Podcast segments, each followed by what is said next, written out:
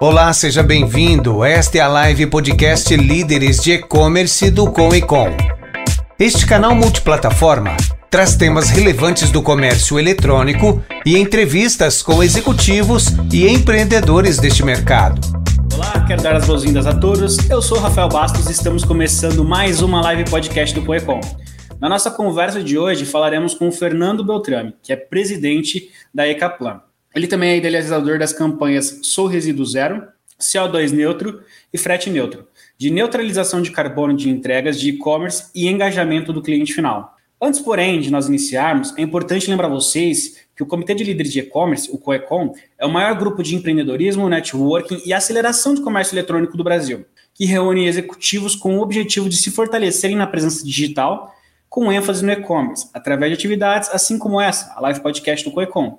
Então, se você quiser saber tudo que rola dentro do e-commerce, se você quiser se informar e se capacitar cada vez mais, siga o Coecom nas redes sociais, arroba Oficial, e também acompanhe nosso site, www.coecom.com.br. Lá você vai encontrar diversos artigos e também vai encontrar uma agenda repleta de atividades. Esse é o nosso episódio número 76, estamos no mês de junho de 2022.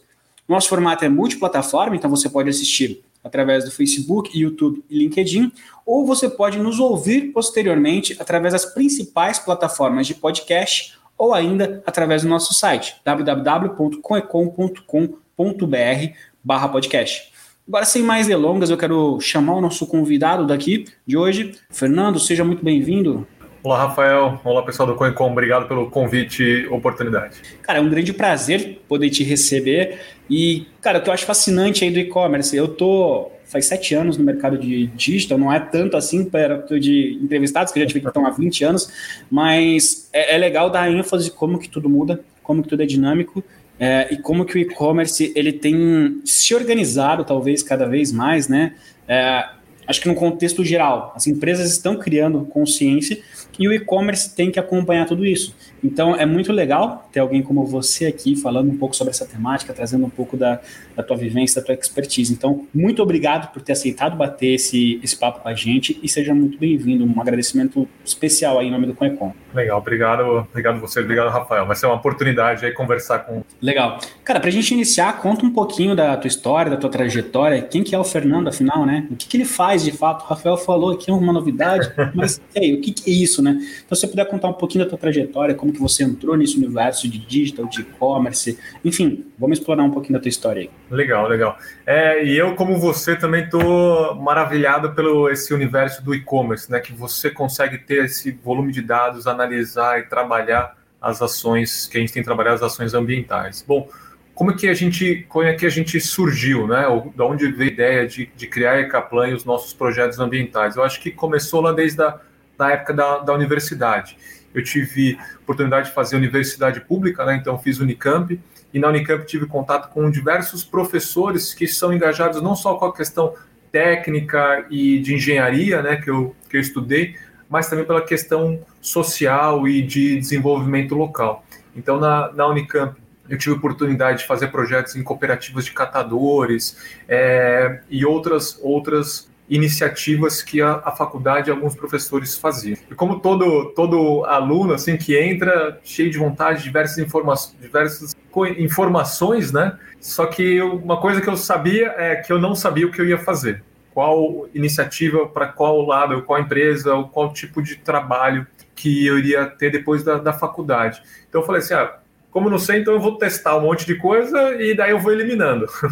e daí eu tive a oportunidade, eu fiz dois anos de iniciação científica, né? Então, bolsa da FAPESP, trabalhei em laboratório, pesquisa, é, eu fiz engenharia de alimentos. E daí eu falei, putz, não, laboratório, vi que não, não dá, não, não cabe comigo, pelo menos naquela, naquela, naquele momento. Eu fui trabalhar na parte de, no Centro de Tecnologias de Embalagens, e aí também começa a minha conexão com, com esse mundo de hoje, né? Então, eu entrei na faculdade em 96, em 98 eu fui trabalhar no Centro de Tecnologias de Embalagem, e lá na Centro de Tecnologia de Embalagem, eu até depois conversando com o pessoal de e-commerce, o pessoal tem algumas iniciativas com frete e fazem testes lá de embalagem e transporte. E daí, depois de trabalhar nessa, nessa empresa, eu fui trabalhar numa outra empresa americana chamada Merck Sharp Dome, que é farmacêutica. E lá também foi muito bacana porque é, você com, começa a ter contato com projetos, então indústria, operação e projetos nacionais, internacionais, e, e daí foi sempre falando, putz, isso, isso é legal, mas a, a questão ambiental e social é um tema que eu queria trabalhar. Então, é, durante um período que eu, que eu tirei de, de férias, eu fui visitar, participei de diversos eventos, queria trabalhar com o tema de resíduos, porque eu trabalhando na indústria, a gente fala assim, putz, aqui na indústria a gente precisa pagar uma empresa para coletar o nosso material, que é reciclável, e eles ganham com a reciclagem ou com o uso desse material. Então, melhor dos mundos, né? Você está com, com essa ação. Mas daí quando eu fui é, tentar empreender nessa, nessa área de, de resíduo, a gente viu, putz, não, preciso conhecer mais, não é simples. É, a gente vê a demanda do, do, do, mercado, né? Então, como eu trabalhava com indústria de alimentos farmacêutica, o produto tem bastante valor agregado.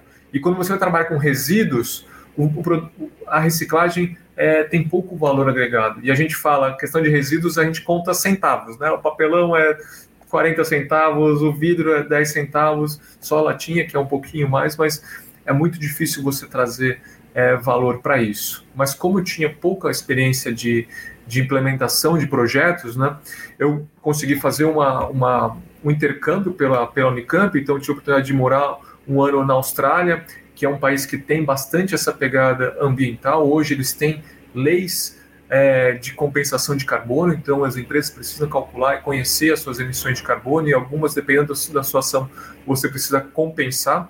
E daí voltei para o Brasil e falei, putz, não, essa, essa área eu quero trabalhar, ambiental e social, mas na área social eu ainda ficava buscando o que, que eu posso agregar, né? Eu, eu fazendo aqui engenharia, aqui na parte, na parte social, e é muito difícil você, putz, a pessoa que está lá na comunidade, está engajada, já vive isso, ele, ele consegue circular muito melhor, implementar muitas mais ações, engajar muitas pessoas, e eu na parte técnica quase não conseguia. Então, fui me capacitar um pouco mais, tive a oportunidade de trabalhar na Accenture, uma empresa de consultoria americana. Fiquei cinco anos na Accenture e na Accenture consegui visitar diversos projetos. No meu último ano de Accenture, é uma das, das viradas assim, de vontade de, de empreender, eu fui estudar numa escola chamada Escola de Governo, onde é, eles preparam ou formam políticos, né, pessoas para conhecer o tema de, de gestão, de governança, de, de política, e daí também lá é, conseguir criar um, é, quebrar um preconceito, né? Às vezes você na empresa, no setor comercial,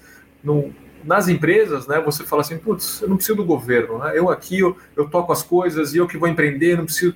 E daí você vê que tudo depende de política. Então você, a gente precisa participar mais das ações. Então se você olhar é, outros países como França, as pessoas são muito, tem muito mais o trabalho voluntário, comunitário. Aqui no Brasil, você as pessoas não querem nem participar de reunião de condomínio, né? Putz, tem reunião de condomínio, o pessoal não participa, mas reclama bastante, né? Por que, que não acontece isso? Mas daí quando pessoas para conversar, os caras não cuidam nem, nem do seu entorno. E daí, é, em 2008, tive essa transição de sair da Accenture e montar a Ecaplan, que é uma empresa de consultoria e focada no tema de sustentabilidade. E nesse momento, em 2008, se falava muito do protocolo de Kyoto, do, da questão do crédito de carbono.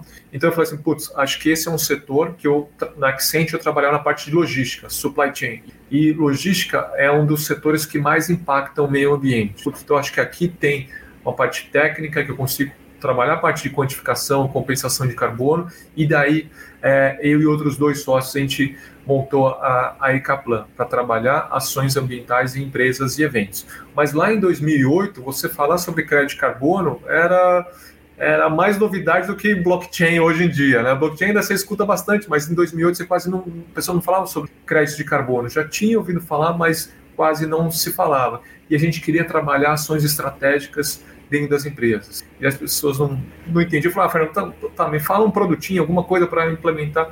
E daí a gente começou, a gente lançou a primeira campanha, o primeiro programa brasileiro de compensação de carbono de eventos, que é o programa Evento Neutro. Então a gente tem é, tem o selo Evento Neutro, a gente já fez a quantificação e compensação de carbono de quase 2 mil eventos e empresas, e daí esse programa é, vinha bem porque você colocava o selo, você quantificava o impacto ambiental de um evento, e o que, que é o impacto ambiental? É, deslocamento das pessoas, gerador de energia, é, o consumo de energia, resíduos gerados, tudo isso de alguma forma impacta o meio ambiente. E sempre a gente coloca esse conceito. É, toda atividade, praticamente toda atividade impacta o meio ambiente. A gente aqui conversando, a gente está consumindo energia, que de alguma forma o governo teve que ligar uma termoelétrica para gerar, gerar energia para a gente estar tá aqui. Então, toda atividade de alguma forma impacta o meio ambiente. E quando você falava lá em 2008, as pessoas, ah, não, minha empresa não impacta o meio ambiente, não faço nada. Não, todo mundo impacta, então é importante é você identificar formas de reduzir esse impacto ambiental. O que você não consegue reduzir, você pode compensar apoiando projetos ambientais certificados que têm um incentivo financeiro de crédito de carbono. Depois a gente pode falar mais do crédito de carbono. E daí lá a gente começou a trabalhar essas ações de carbono e depois uma iniciativa que a gente é, que eu pensei lá no começo de 2000, 2001, que é trabalhar com a parte de resíduos. Em 2015 eu conheci um outro cara chamado Kevin Drill, que ele é responsável pelo programa Resíduo Zero ou Zero Waste lá de São Francisco, na Califórnia. É, e conhecendo eles, eles têm metodologias, têm processos e conseguem e fazem a gestão de resíduos é, de uma forma muito diferente do que a gente tem visto por aqui. E, e na, nas, nas, palestras, no treinamento, até pergunto ao pessoal: você sabe quanto que São Paulo recicla hoje de resíduos? São Paulo ou Brasil? Daí o pessoal, ah, não, filho, acho que é pouco. Eu falo, é, não, é, é, é, pouco. Quanto você acha? Ah, o pessoal, ah, eu acho que é bem pouco, acho que é 10, 15, eu acho que é 20%. Eu falo, não, não, São Paulo hoje recicla em torno de 2, 3%. E se você for para BH, é isso. Se você for para Ribeirão, é, essa é mais ou menos a média de resíduos que a gente recicla. E as pessoas falam, não, Fernando, não é possível. Não, não é não, 2, 3% é quase zero. E se você pegar São Francisco, na Califórnia, eles reciclam em torno de 80 a 85. Então a diferença é muito grande. E as pessoas falam, não, Fernando, não é possível, não é possível. Daí a gente fala para ele, tá, é, onde você mora? O pessoal separa? É, o pessoal separa, mas daí lá embaixo no condomínio o pessoal mistura tudo. E, ah, no, no meu bairro passa coleta seletiva, de quinta-feira, mas você chega segunda-feira, todo mundo coloca, um monte de gente coloca um reciclável lá na rua. Então, você começa a ver que, independente de onde você está, as pessoas ainda não, ainda não caiu a ficha, né? ainda, as pessoas não se conscientizaram que quem causa impacto ambiental somos nós, né? Não é a gente consegue fazer também algo. Então a gente lançou essa campanha, a gente tem trabalhado a parte de gestão de resíduos e um único item de resíduo é responsável por mais de 50% a 60% de todos os resíduos da cidade, que é o resíduo orgânico. Então, a casca de frutas, verduras, legumes, resto de comida, é responsável por 50% a 60% dos nossos resíduos. E esses são nutrientes que os nossos pais, nossos avós, antigamente, lá na sua casa, no fundo, é, casca de banana, é, borra de café virava adubo. Você devolvia esses nutrientes para a terra. E hoje a gente está pegando tudo isso e mandando para um aterro sanitário. Então esses nutrientes não estão voltando para a terra. Uma hora vai dar problema, porque está pegando todos os nutrientes dentro da terra e manda para não sei aonde. E daí esse ciclo não está fechando. Então o tema de resina é um tema que a gente trabalhou bastante desde 2015 para cá e a parte de compensação de carbono sempre vindo com a gente, mas ainda pouco engajamento. As pessoas é, pouco se falava da importância da, da quantificação e compensação de carbono. Nos últimos três anos, né, um pouco antes de, de começar a pandemia, o tema ESG, né, de Environmental, Social e Governance, ambiental, social é, e governança, ele cresceu bastante. E também os compromissos é, net zero, né, de zerar as emissões de carbono. E daí a gente começou a, a buscar também iniciativas de, putz, como é que a gente consegue escalar o, o evento neutro ou o CO2 neutro para empresas empresas e produtos. E daí, há uns 4, 5 anos atrás, a gente tinha lançado uma ferramenta que era o frete neutro. E a gente sempre falava, o frete neutro é a nossa melhor ferramenta, porque ele tem tudo disso que você vê em startups, né, que você vê nas, nas fintechs, que é mega escalável, baixo custo. A gente acha que a gente conseguiu encontrar isso com frete neutro. Então, o frete neutro é uma iniciativa mega escalável, porque se Rafael, você fala para mim, Fernando, ó, você é, vai implementar o Sorriso do Zero em cinco shoppings. Ah, beleza, cinco shoppings a gente faz. Agora, 50 shoppings aí já fica mais difícil. Agora, o, o frete neutro, é, como é tudo conectado, a gente tem uma API que a gente pluga nos e-commerce. Você fala para mim, Fernando, ó, fechou 10 e-commerces aqui em Ribeirão, 50 em São Carlos, é, mais 20 em Manaus. Putz, legal, a gente tem API, gera chave, conecta, então, estamos desenvolvendo até é, é, apps dentro de plataformas como Shopify, WooCommerce e outras, e daí você consegue instalar. Então, ele é de baixo custo, porque ele é relativamente baixo para o cliente, o cliente compensar, rápida implementação, então, e, e tem um benefício ambiental. Então, a gente, é, nesses últimos E, e, quando a gente lançou lá em 4, 5 anos atrás, pouco se falava de e-commerce. E agora, na pandemia, a gente fala: se você tem um pet shop e você não abriu um e-commerce, você fechou. Então todo mundo foi para o e-commerce. Então a gente pegou esse produto nosso que estava lá na, na gaveta, é, com dois e-commerce rodando, a gente colo colocou ele, voltou com ele para o mercado com um modelo diferente de comercialização e hoje a gente está mais de 50 e-commerce oper operando isso. Então, e essa é um pouco da, da nossa história. E, e agora, uma iniciativa que a gente tinha começado lá em 2008, que é a neutralização de carbono, a redução de carbono, hoje ela cresceu bastante. Só para você ter uma ideia, o último, no último ano, a gente é, compensou mais emissões de carbono, compensou mais impacto ambiental do que a gente tinha. É, nos últimos dois anos, a gente compensou mais é, as emissões de carbono das empresas do que a gente tinha compensado nos outros 10, 12 anos de empresa. Então, o tema cresceu bastante, felizmente, então acho que agora é o momento que as pessoas têm se preocupado e, e também conectado o, o seu negócio com o tema, com o tema. Não, show de bola, cara. E assim, eu sou apaixonado por negócios com propósito, né? Então, nitidamente, já tinha alguma coisa batendo ali na tua cabeça. É, é, não foi uma ideia que brotou, foi uma ideia que você foi construindo, né? né? Aquela coisa de, ah, não, eu tava lá deitado e de repente, play, não. Você foi atrás, você buscou coisas que te interessavam e chegou nesse ponto. Antes de entrar na parte de, de perguntas, eu vou fazer uma colocação, tá? Eu confesso que não sou uma pessoa com tanta informação sobre esse tema, tá? É, acho que eu faço parte aí da maioria que ainda não está tão consciente quanto a isso, mas tenho observado. Tenho observado o movimento. Então, tenho observado as plataformas que trocam passadas por, por carbono, é, né, alguma coisa assim, não sei dizer bem, bem a fundo.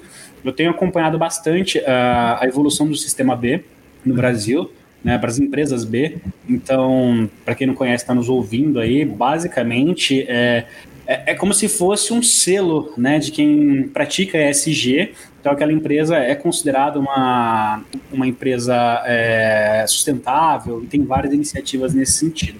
E a gente vê cada vez mais isso é, entrando em pauta. A gente vê um movimento, como a gente comentou um pouco antes aqui, da marcas de moda partindo para essa questão mais sustentável. Então a gente bateu um papo com a Luana da, da Troque, que é essa parte de moda circular. Ah, acho que foi ano passado, retrasado, teve um movimento muito forte no Paris Fashion Week, é, exigindo das marcas que tivessem mais consciência, porque a marca, a, o segmento de moda em si é um dos mais poluentes né, em, em geral, se for ver toda a cadeia, desde frete, da parte de logística, é, a parte de tingimento, enfim, tem um impacto ambiental bem, bem expressivo. E a gente vê tudo isso, né? E é engraçado que, você falou, eu imaginando. Tem muita gente que fala, não, mas eu não poluo, eu não, não, não faço essa bagunça. Mas se você for olhar um final de semana, geralmente quando o pessoal pede mais iFood, pede comida, se for olhar o tanto de lixo que é produzido, né, num prédio, numa casa, é, são uma quantidade muito expressiva e realmente a gente não olha muito para isso. Em casa a gente até faz a, a separação de coloca ali no, no container que é de reciclável, mas não separa se é plástico, se é papel, o que, que é. Coloca no container de reciclável, coloca o, o orgânico. Né? Depois a gente vai lá e vê tudo, tudo revirado meio junto. Então, assim, o que, que eu quero trazer com isso? É, eu tenho, mesmo sendo uma pessoa que não tem tanta informação, eu tenho ouvido cada vez mais. Eu já ouvi falar de iniciativas na Europa que tem uma estação de trem ou metrô, não sei, que ela tem um piso que tem dínamos embaixo, então aquilo gera um tipo de eletricidade, é uma forma de, de neutralidade, né, de, de emissão de carbono e tudo mais. Então, assim, eu, como uma pessoa leiga sobre o tema, mas que está no ambiente de e-commerce, tenho ouvido cada vez mais isso bater. Uh, esses dias um, um, cliente meu me perguntou, ó, tô querendo produzir um produto sustentável de tal segmento, você tem como me ajudar? Vou tentar ver se eu acho alguém que, que consegue ajudar a gente nisso. Mas eu percebo que é cada vez mais uma preocupação cada vez mais latente, principalmente quando a gente fala de um momento onde as marcas têm que se conectar mais com o seu público final. Os consumidores querem que as marcas tenham mais compromissos, querem se identificar cada vez mais, quer fazer parte de um grupo, de uma comunidade, enfim, coisas que todo mundo que trabalha com marketing sabe que está rolando. Então, assim, é, esse burburinho que rola eu vou, vou, usar esse termo, mesmo que é um pouquinho pejorativo, né, mas esse burburinho que rola sobre tudo isso, então sobre essa questão da, da, da emissão de carbono, já vi pessoas falando, ah, eu tenho uma plantação de seringueira, então daqui a pouco começo a vender carbono para poder as empresas compensarem do outro lado. É exatamente isso, tem essa pegada de que daqui a pouco vão ter empresas pagando para você fazer caminhada para tocar os seus passos por carbono. Fala um pouquinho sobre isso para gente. Legal, você tocou em vários temas bem bacanas, né? É, essa semana estava falando com, com um outro cliente, né, e mostrando a nossa trajetória que a gente tem feito, e, e daí eles falaram, ele fala de um tema que é o, não sei se eu vou falar de greenwashing, a, a lavagem verde. São as empresas que às vezes pintam sua parede verde, né, fazem alguma coisa ou outra e falam que são sustentáveis, são verdes. A gente fala que às vezes o, o presidente né, das empresas no, na festa de final de ano ele gasta metade do tempo falando de sustentabilidade, mas quando você vai ver o orçamento dele de sustentabilidade é menos de meio por cento, sabe? Então tem muito disso. um pouco, é aquela história, né? Não, a gente é sustentável, a gente pensa no meio ambiente, mas lá dentro só tem copo e prato descartável. É, então tem, tem tudo isso. E daí quando a gente conversar com algumas empresas e a gente vê que isso na, nesses últimos dois, três anos, nesse último ano, o que surgiu de empresa falando de ah, tenho crédito carbono, tenho isso, faço essas ações e planto meia dúzia de árvore e fala que minha empresa é sustentável. E daí um, um amigo nosso falou, putz, não, de vocês é, é, verdadeiro, vocês já estão desde 2008 fazendo essas iniciativas, então é um tema que a gente é, leva, não é simples, porque, por exemplo, às vezes você vai, tá todo mundo concorrendo contra o tempo e o dinheiro das pessoas, então a gente vai falar com e-commerce, a gente sabe que a vida das pessoas não, não, tá, não é fácil, né? Você tem que correr um dia atrás do outro para vender mais e bater suas vendas, vendas diárias. Então, é, uma coisa que a gente que a gente vê, ninguém é contra a ação ambiental. Então, o cara sabendo ou não sabendo, ele não é contra a ação ambiental. Então, você precisa ter alguma é, chegar nessa nesse e-commerce com uma iniciativa que, que não vai tomar muito tempo dele e vai trazer valor para a marca e, e o cliente dele também vai vai identificar vai poder participar dessa ação ambiental. Então, a, tem uma empresa de consultoria chamada Ernst Young, ela publicou um relatório que ela faz é, pesquisa com é, diretores de empresas, diretores e presidentes de, de empresas e investidores. E, e, ele pergunta para os investidores: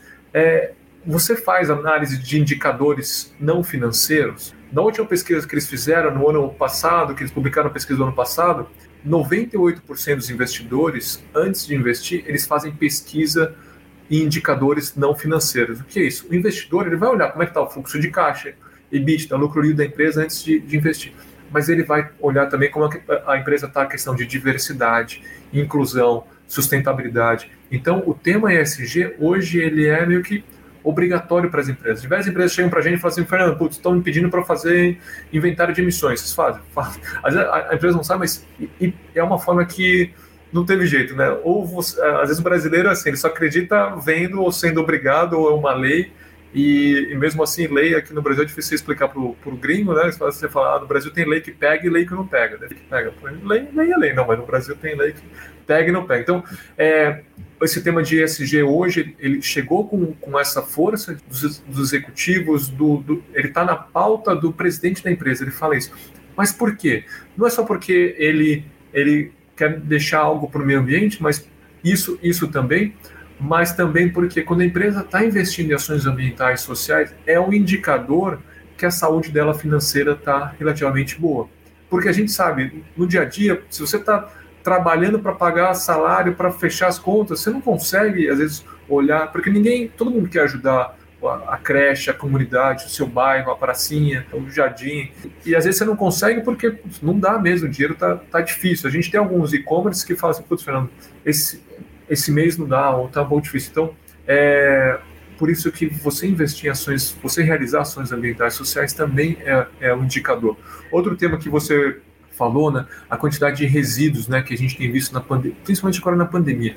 Quando a gente é, antes da pandemia, muita gente fazia uma ou duas refeições fora de casa. E, e daí você vai no restaurante, num restaurante por quilo, você não tem ideia a quantidade de resíduos que são gerados para você produzir a comida. Então, essas embalagens para produção de comida estão sendo geradas lá fora. E quando você começa a comer em casa, você começa a ver a quantidade de resíduos e as pessoas começam a se incomodar.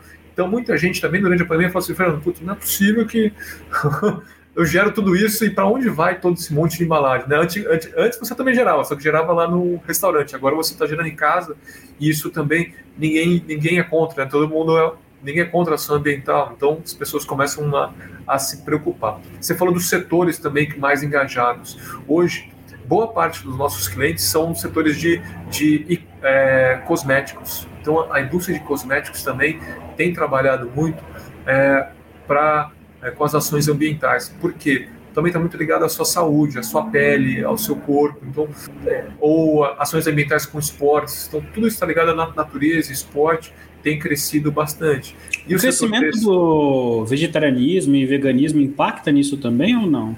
Você ah, falou de cosmético, eu lembro que o pessoal vegano é muito engajado nessa frente para cosmético. Sim, sim, sim. É, hoje a gente até começou o, o, frete neutro trabalhando com esse, esse nicho que são as pessoas que, que têm mais contato com a, com a natureza.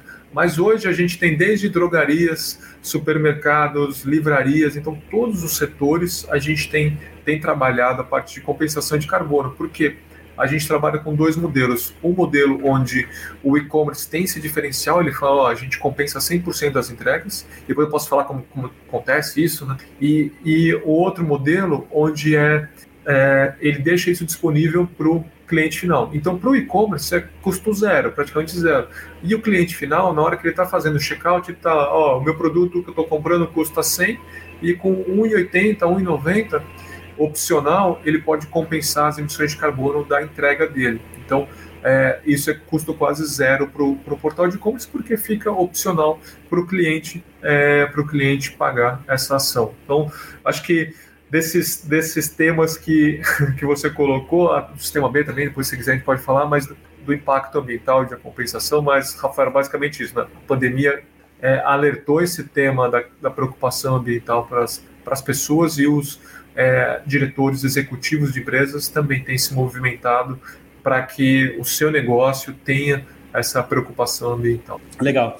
É, até para poder informar mais o pessoal, né? Que entra aquele conceito de ah, eu não gero é, resíduo, né? Meu e-commerce não gera resíduo. Você poderia comentar um pouquinho mais quais são os pontos de resíduo que o, que o e-commerce gera? É, como eu te falei, não tenho tanta profundidade, mas eu sei que, por exemplo, pessoal que minera Bitcoin, que minera moeda digital ou qualquer qualquer tipo de ação que exige uma conectividade muito longa, muitas máquinas ligadas, isso também gera um tipo de resíduo, né? gera um impacto ambiental muito grande, às vezes pouco falado. Dentro do e-commerce, o que, que seria um, um, resíduo? Se você puder falar um pouquinho sobre isso. Tá.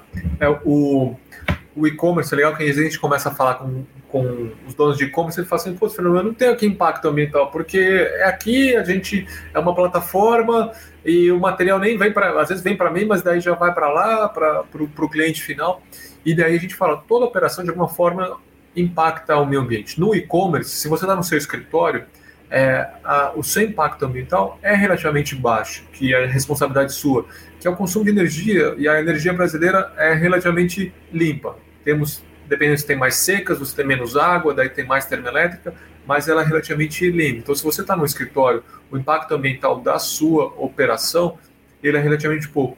Mas se você olhar a logística para levar o seu produto, é, imagine que você tem um monte de caminhão rodando, queimando combustível para levar o produto. Então, às vezes, de, de um e-commerce, o maior impacto ambiental dele é a entrega do seu produto final. Então, a gente que a gente consegue fazer, a gente consegue plugar com a plataforma dele, né, via API ou via é, aplicativo, e o e-commerce passa para a gente CEP de origem, CEP de destino e peso da embalagem com essas informações eu consigo calcular é, a distância percorrida e estimar também é, esse impacto ambiental proporcional à sua embalagem. Então, é, já existem diversas fontes né, de, de informações para a gente que você não está pagando um caminhão que está com 10 pacotes, 100 pacotes, você não vai pagar toda a gasolina que ele queima para chegar até sua, é, entregar o seu produto, mas é, é uns 100 avos dessa, desse impacto ambiental. Então, a gente consegue calcular o impacto ambiental da sua entrega. Isso é relativamente pouco, mas se você pegar todas as entregas, todo mundo, se todo mundo, toda entrega que as, as empresas fizerem, ela, cada um compensar um pouco, você consegue compensar um pocão. Então, o impacto ambiental de e-commerce está relacionado principalmente à queima de combustível para levar os seus produtos. E daí, mais, mais do que isso, quando você dá opção para o seu cliente compensar o impacto ambiental, não vai ser 100% dos seus clientes que vão compensar as emissões de carbono do seu e-commerce, da sua entrega, mas 100% vai ver que o seu e-commerce já dá essa opção para ele. E daí ele vai ver, putz, tá bom, o que é frete neutro, que não Então, aos poucos você vai passando essa informação para ele. A gente fala, a gente sabe o que é quilo, litro, metro, mas o que é quilo de CO2 é pouco palpável. Então lá você vai passando essas informações. E o cliente que faz a compensação de carbono, a gente manda um certificado personalizado para ele. Ó, então, João, você comprou nesse e-commerce na data tal, essa sua entrega percorreu X quilômetros, você emitiu X quilos de CO2 e aqui está o projeto ambiental apoiado. Então, essa, essa prestação de conta que você faz para o seu, seu cliente final, isso é muito importante, porque a gente fala, dois reais é caro ou barato? É caro se é para você rasgar, é barato se você consegue ver pro, o benefício que isso pode, pode gerar. Que legal. E, e aproveitando essa linha, que você deixou muito claro aí, bem explicado, inclusive, eu queria saber, é, você comentou, né, no Brasil a gente tem essa, essa cultura, algumas leis pegam, outras não. Existe uma normativa sobre isso que já rege hoje no Brasil? Se existe, existe, existe fiscalização, existe algum tipo de penalidade para quem comete uma infração, se isso for infração, ou existe algum tipo de compensação para quem hum, é, neutraliza o, o carbono, enfim. Conta para a gente, assim, do ponto de vista legal, como que é isso hoje no Brasil? Tá. Como começou né, o mercado de crédito de carbono, o que, que é crédito de carbono? Crédito de carbono é um incentivo financeiro para projetos ambientais existirem. Então, aqui no Brasil, a gente tem uma política que é a de pagamentos por serviços ambientais. Então, esse pagamento de serviços ambientais, ele tem um princípio que é o princípio do poluidor pagador, protetor recebedor. Quem polui, de alguma forma, ele pode pagar para alguém para alguém é, preservar. Isso é muito bacana porque você pega, por exemplo, aqui do lado de São Paulo tem duas cidades bem próximas. Uma que está numa que 90% dela está dentro de uma reserva florestal e, e a outra que desmatou tudo e criou um parque industrial. E daí você chega para esse, só que essa que tem a reserva, ela produz água, produz ar, produz é, biodiversidade. E daí, só que ele, ele surgiu quando já tinha lei e não podia desmatar nada. Então você fala assim, é, é, não faz sentido essa, essa, essa cidade produzir água para essa outra cidade que tem todo esse parque industrial e ganha com imposto para ganha, ganha imposto, gera emprego, tudo, é, e não tem nenhuma compensação. E você fala, oh, você, você que chegou depois, você tem que preservar, se deu mal. Eu aqui que eu desmatei, eu agora me aproveito da sua água. Então a política, essa política de pagamento de serviços ambientais foi para compensar é, é, esse desbalanceamento. Igual a gente aqui, às vezes, aqui em São Paulo, a gente fala, ah, vocês aí da Amazônia, vocês precisam parar de desmatar porque vocês vão acabar com, com o planeta, né? A gente sabe que vai acabar o planeta, mas as pessoas às vezes falam, falam isso, porque quem vai acabar somos, somos nós, não, não o planeta. E, mas daí tá, às vezes a única fonte de renda que essa pessoa tem é, é a árvore, é a madeira. Então, que tá bom, o que a gente aqui pode fazer para a, a, mata valer mais em pé do que deitada. A hora que a floresta vale mais, a gente conseguir enxergar que ela vale mais sendo preservada, putz, ela, ela vai ser preservada. Então, essa política de pagamentos ambientais, ela, ela existe, mas ela não tem ainda nenhuma obrigatoriedade. Tem diversas discussões como que vai ser criado esse mecanismo, igual o mecanismo de crédito de carbono. O crédito de carbono, como é que funciona? É, ele também, ele de alguma forma conseguiu é, criar valor para esses projetos ambientais. Então, um exemplo deles é um, a gente trabalha com um projeto de preservação florestal na Amazônia. Então, essa reserva florestal está numa área que sofre pressão por desmatamento. Então, foi criado essa essa reserva e daí ela segue é, metodologias de quantificação validadas pela ONU e outros mercados voluntários de crédito de carbono.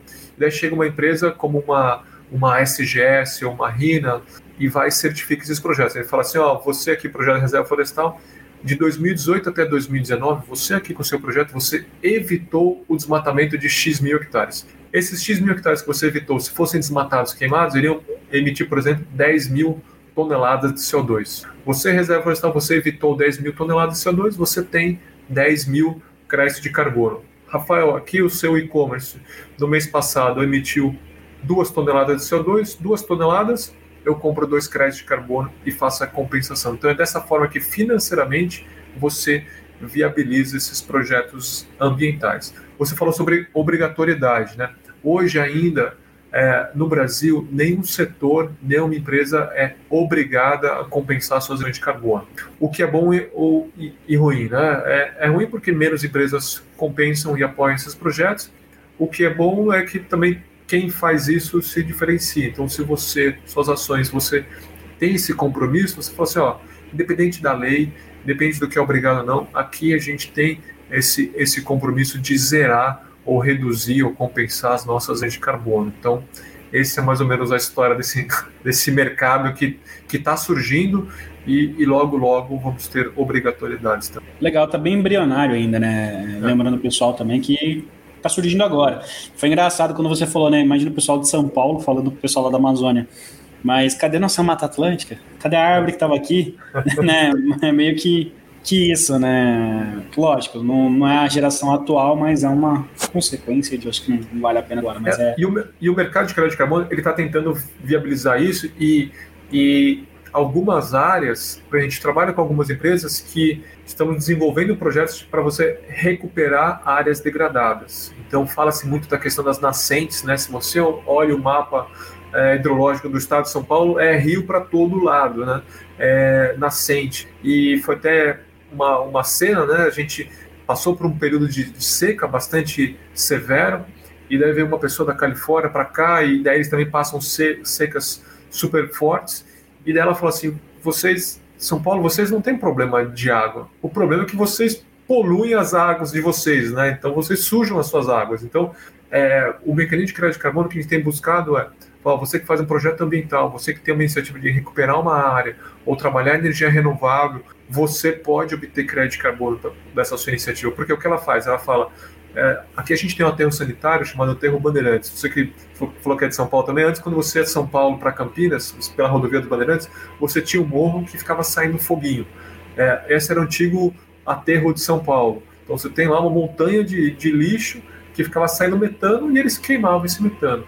Hoje esse metano gera energia para hoje deve estar de 400, 500 mil pessoas que, é, que esse, esse aterro sanitário, esse metano, ele é queimado e gera energia para essas. E o que viabilizou esse projeto de pegar o metano que era queimado para gerar energia? Foi o crédito de carbono, porque falou assim: ó, antes, sem um projeto de crédito de carbono, você emitia X mil toneladas. Agora, com crédito de carbono, você reduziu. O que você reduziu é o seu crédito de carbono. Então, isso vale para para todas as iniciativas, a gente está tentando desenvolver uma metodologia para projetos de agrofloresta, hortas, hortas urbanas, então acho que tem bastante coisa para nesses próximos meses. Caramba, que legal. E aí, título de curiosidade mesmo, eu cheguei aí numa propriedade que estava fazendo a, a, a, recuperação de nascentes, né? E é impressionante, porque você via, um, às vezes era só um, um, filete de água e voltou a ser um rio, né?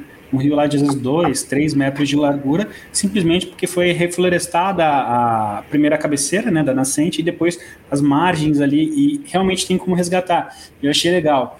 E eu vi uma reportagem também do pessoal que estava estudando a muvuca, que é uma técnica indígena para plantio de, de árvores, né? E estava recuperando alguns biomas baseado nisso, né? Pegou essa técnica lá do, dos índios mesmo, que eles não estavam conseguindo com a tecnologia atual, e eles misturam um monte de semente em alguns resíduos de seriam adubos ali, né? Casca de café, essas coisas, jogam e vem é, brotando uma floresta onde uma planta protege a outra. Né? Aí é mais por, por de curiosidade, mas acho impressionante essa capacidade que a natureza tem de se reestruturar. Né? Basta a gente ter consciência e a gente fazer a nossa parte e incentivar também. Né? É, e é, às vezes a gente entra nessa nessa moinha de, de gente aí de, de nas, nas, cidades que você não consegue prestar atenção em nada, você não consegue olhar, conversar com ninguém, mas se você começa a parar e ver a natureza e se conectar, você pega alguns produtores como esses aí que você, que você falou, ele, se você começa a recuperar uma nascente, daí plantar árvore, você começa a atrair pássaros, daí começa a atrair flores, daí começa a atrair é, abelhas, daí você começa a ver que a sua propriedade começa a produzir muito mais do que antes com aquele, aquele filetinho de água. Então, é, é retomar algumas coisas que, que antes funcionavam e por ele motivos a gente parou de fazer isso e agora eu acho que tende muito a, a voltar, né? Acho que muitas pessoas buscaram contato com a natureza, né? A gente, durante a pandemia as pessoas estavam ficando trancadas no seu, no seu, no seu, no seu apartamento e se você vê os novos empreendimentos, eles começam a olhar muito mais essa parte de, de convivência. A gente tinha um projeto né, antes da pandemia que era implementar é, compostagem nas escolas. Então, pegar o resíduo orgânico, daí pegar os alunos, vamos fazer uma, uma, uma oficina de uma workshop de compostagem. Daí eles vão, põem a mão na terra. Então a gente falava que era muito disso, de você colocar a mão na terra. E agora a gente vê que essa iniciativa vai virar muito mais de socialização, porque as pessoas, é, mais do que colocar a mão na terra, elas estarem juntas e, e se ajudarem. Né? Então, é, eu acho que esse, as, as pessoas têm buscado cada vez mais algumas coisas que a gente, por alguns motivos, perdeu e agora tem, tende a voltar. Legal. Fernando, você falou que você já foi para outros países aí para poder estudar, para trazer informação, né? Até para a própria Ecaplan. E eu queria saber se você tem é, informação, se você poderia comentar um pouco sobre como os e-commerces lá de fora estão fazendo, né? Como eles estão olhando para isso e que, quais as medidas que eles estão tomando. Tá, legal. É, há duas, duas semanas atrás eu recebi um amigo meu que ele, tá, ele mora hoje na, na, na Austrália. E, e, lá na Austrália a questão ambiental, às vezes você não precisa muito longe lá para a Austrália. Uma vez eu fui, fui fazer um projeto em Florianópolis e fui na época de campanha. E, e se você olhar a, as propagandas políticas lá, eles falam de saneamento, falam de resíduos, falam de, de composto, falam de outras coisas. E aqui em São Paulo é tudo menos, não, não, se fala muito da questão da se olhar a natureza, né? Então Austrália, Austrália é muito disso, né? Eles, eles sabem, eles vivem e têm essa importância da natureza e eles veem os impactos da questão de mudanças climáticas. Então eles têm a barreira de corais lá no norte deles. Então eles veem que o aumento da temperatura da Terra acaba prejudicando, matando alguns corais. Então você vê um engajamento muito maior. Então você vê a adesão, a procura das pessoas por esses temas ambientais bem maior. Se você olhar é, no, nos Estados Unidos também, hoje já existem algumas ferramentas, algumas iniciativas que buscam é, incentivar as pessoas a, a fazerem a, parte de compensação de carbono da sua operação.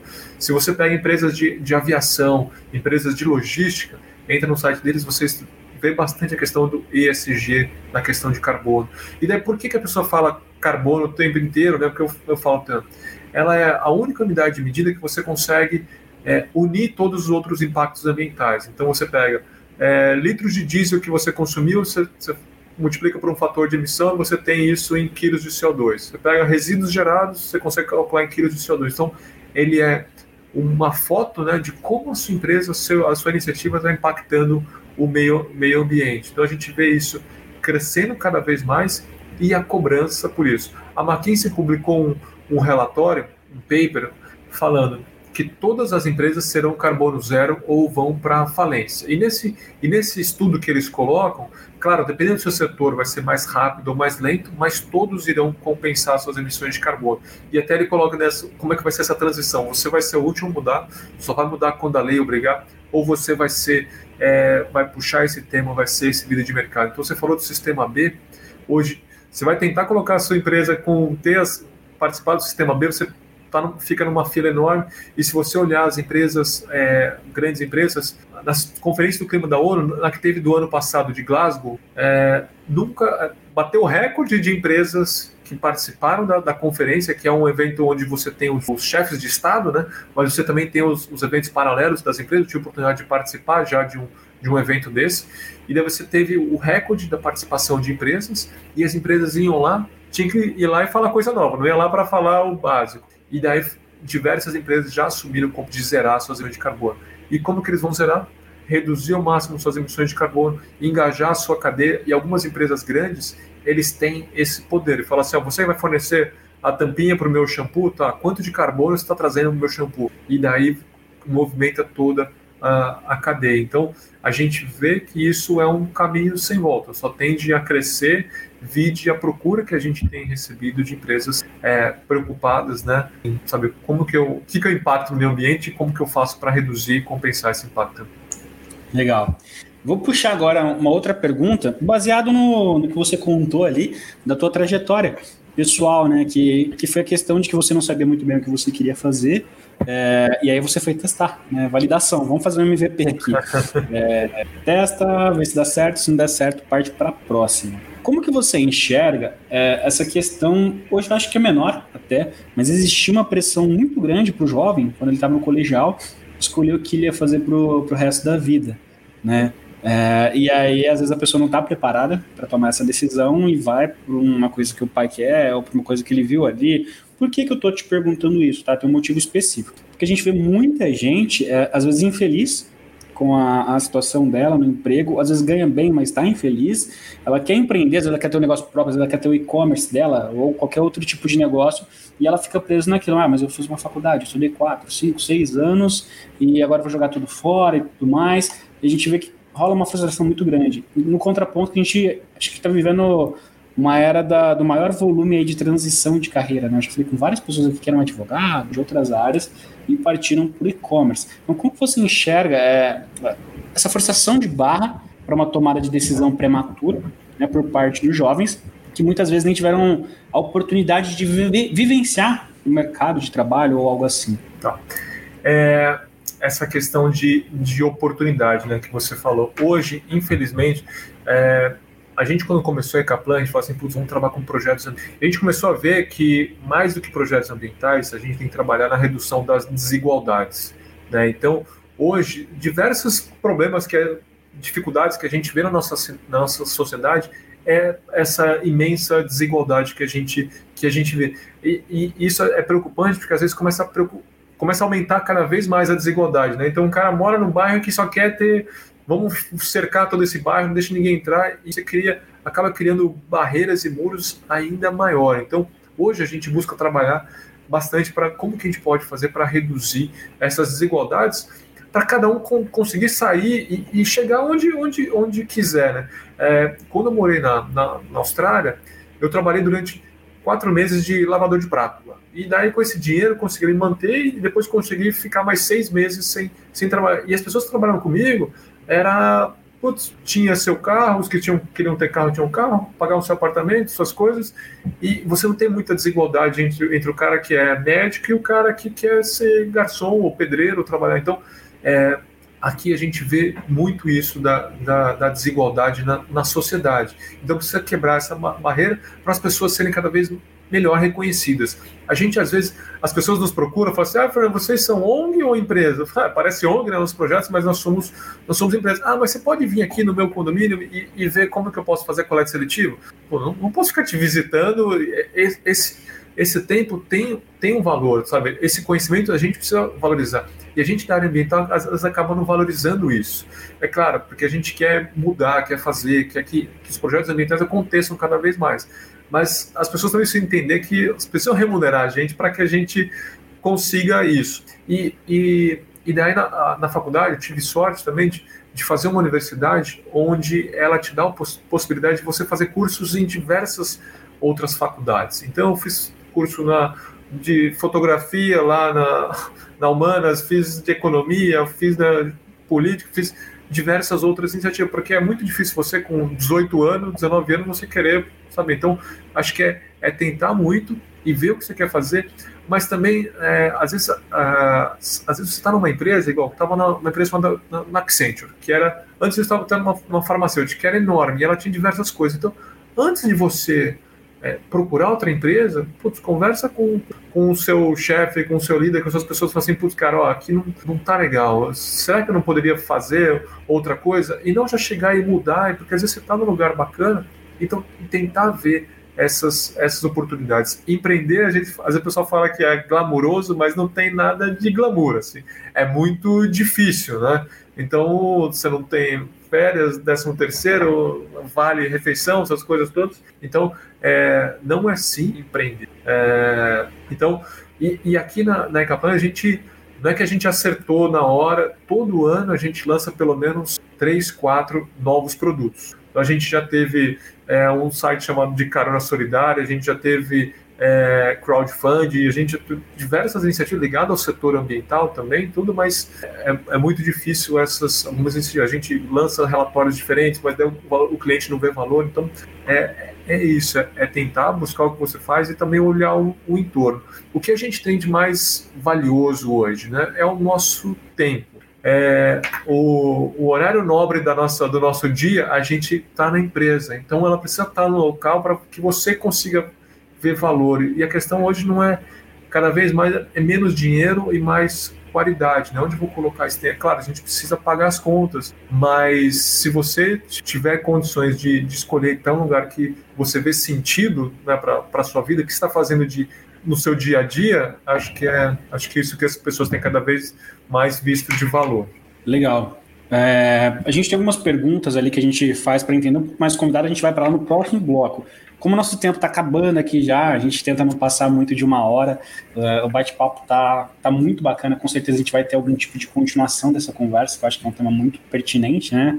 Uh, para finalizar essa parte de perguntas e a gente para a próxima, você pode falar, comentar quais são os impactos sociais de uma empresa que pratica ESG? Porque a gente falou lá, questão ambiental a questão social. Né? Deu para. Eu pesquei algumas coisas aqui, mas se você puder trazer um pouco mais de clareza sobre essa questão dos impactos sociais de uma empresa que pratica ESG, fala para gente. Tá. Às vezes é mais do que os impactos, é a oportunidade dela que ela tem de de mobilizar e fazer algo diferente na, na, na sociedade. Né? A gente estava prestou um projeto de calcular as emissões de carbono de uma empresa de telefonia. Então, o impacto ambiental, se você comparar uma telefonia com uma indústria, é muito menor o impacto dele, apesar de eles terem X mil funcionários.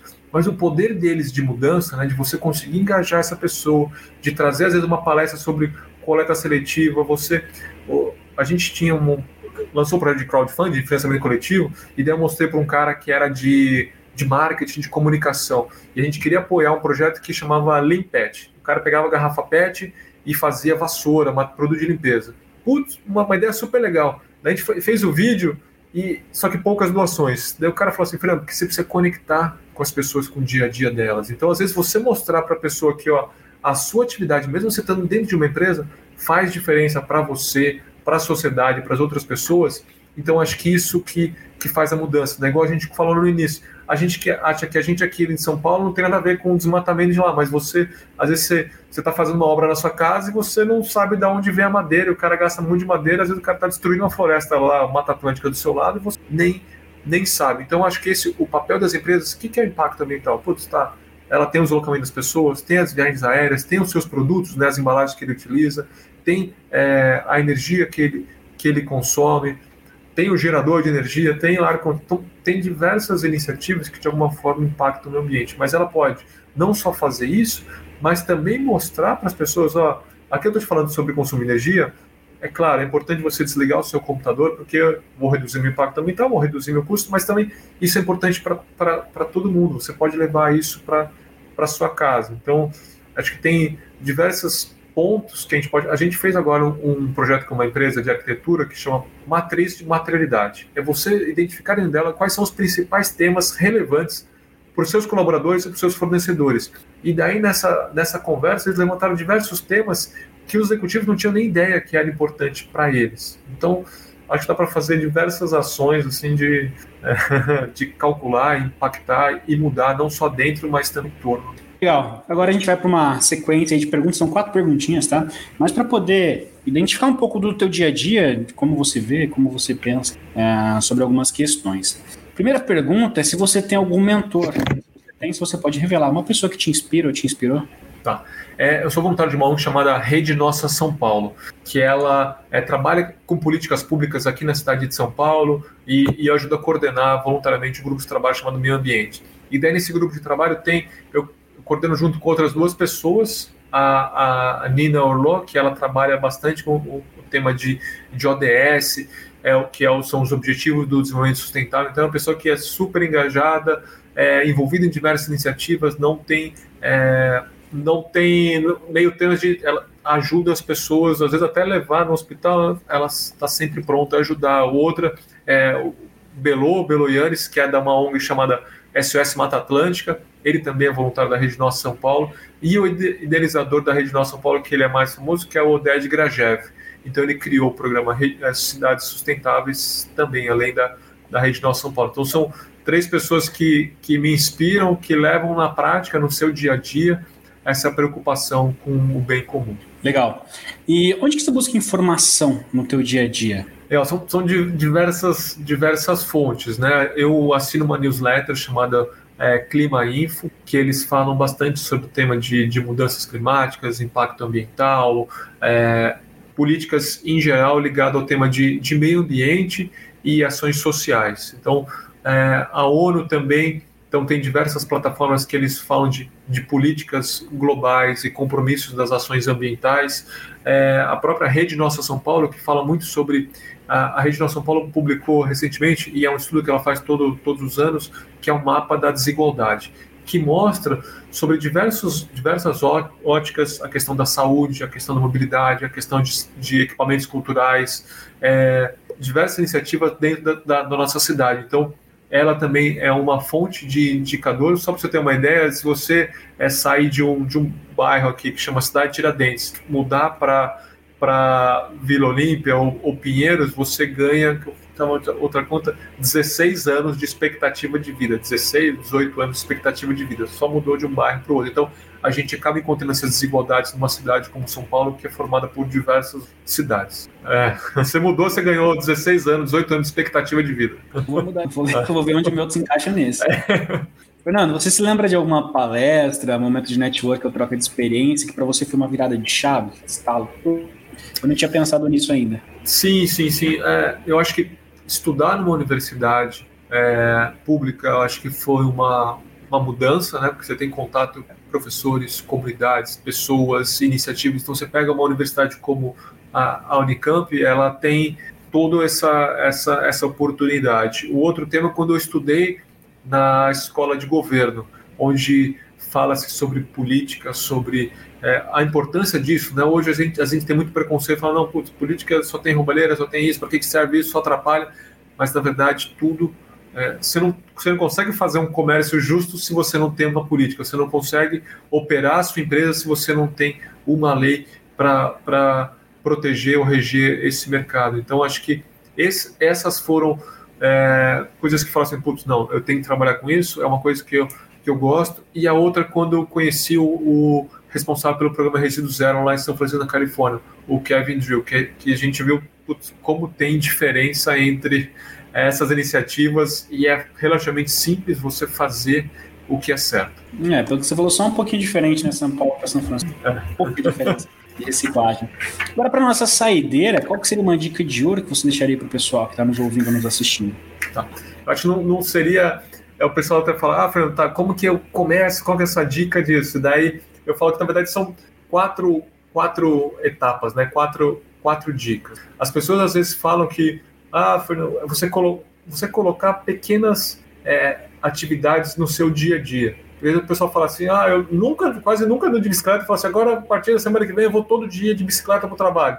E daí você, você coloca uma, uma meta tão difícil de você começar, assim, é, que você acaba não começando. Então coloca pequenas atividades no seu dia a dia. Você não precisa separar o resíduo da sua casa em, em cinco tipos. Putz, separa então a embalagem e o rejeito porque todas essa, essas pequenas iniciativas vão começar a mudar as suas decisões. E essas pequenas iniciativas, quando você começa a fazer, acabam mudando o seu comportamento. Então, às vezes, você está no lugar que você pegou um papel de bala, você vê que não tem lixeira, você guarda no seu bolso e aí fica mudando seu comportamento. E com essas atitudes mudam o, o seu hábito.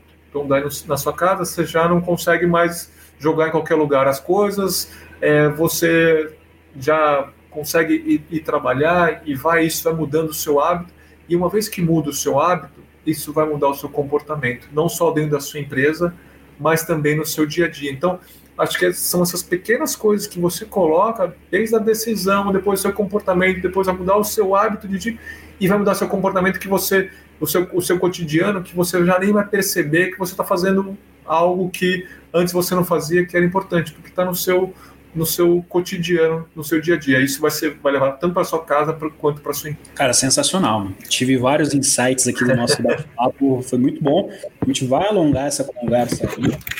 É, pensei em algumas coisas aqui, depois a gente continua no, nos bastidores aí. Legal. Quero te agradecer. Quero te agradecer em nome do Coecoi, meu nome também. Muito obrigado por ter aceitado bater esse papo com a gente e por trazer à luz aí um tema que às vezes é pouco explorado profundamente, mas muito falado, né? superficialmente dizendo. Todo mundo sabe que é importante, todo mundo sabe que está rolando, mas é, ainda falta clareza sobre muitas questões. Então, muito obrigado por trazer isso para a gente. Rafael, é, e com, com, eu que agradeço a oportunidade de poder estar tá aqui, de falar com, com esse público de vocês, porque o setor de e-commerce é mais ou menos o que eu falei do, de telecom. A, a, a, a possibilidade de você chegar em muitas pessoas e, e, conscientizar muitas pessoas, isso é enorme com, com e-commerce. E mais do que isso, você tem dados, consegue mensurar tudo isso, como que esse, essa sua mudança está é, tá expandindo, né? Como que isso está chegando em todas as pessoas. Então eu que agradeço a oportunidade de estar aqui com vocês e estou à disposição para qualquer momento para compartilhar mais iniciativas que a gente tem. Maravilha, tenho certeza que o teu projeto vai crescer demais. Quero deixar um agradecimento especial para você que nos assistiu até o final, para você que está ouvindo ou assistindo a gravação é, posteriormente. E chegamos ao final de mais uma live podcast do Coecon. Quero reforçar meu agradecimento ao Fernando por compartilhar um pouco da trajetória e do conhecimento dele sobre esse tema que é tão importante pra gente. E peço para você não se esquecer de seguir o Conecon nas redes sociais, arroba Conecon Oficial, e de acompanhar nosso site, www.conecon.com.br, porque lá você fica por dentro de tudo que vai rolar pela, pelo calendário de lives, calendários de eventos. Agora, no próximo sábado, nós teremos um evento presencial, que é o Conecon EX, é o maior evento do Conecon, que vai acontecer em Ribeirão Preto. É, promete ser um dos maiores eventos sobre e-commerce do interior de São Paulo, tá? Então, a gente está falando do dia 25 do 6 de 2022 sobre esse evento. Se você tiver interesse em participar, lá no nosso site você encontra é, como se inscrever, é, o link, valores e tudo mais. Então, muito obrigado. Semana que vem teremos mais uma live podcast do Coecon na quarta-feira e eu encontro vocês lá. Um forte abraço.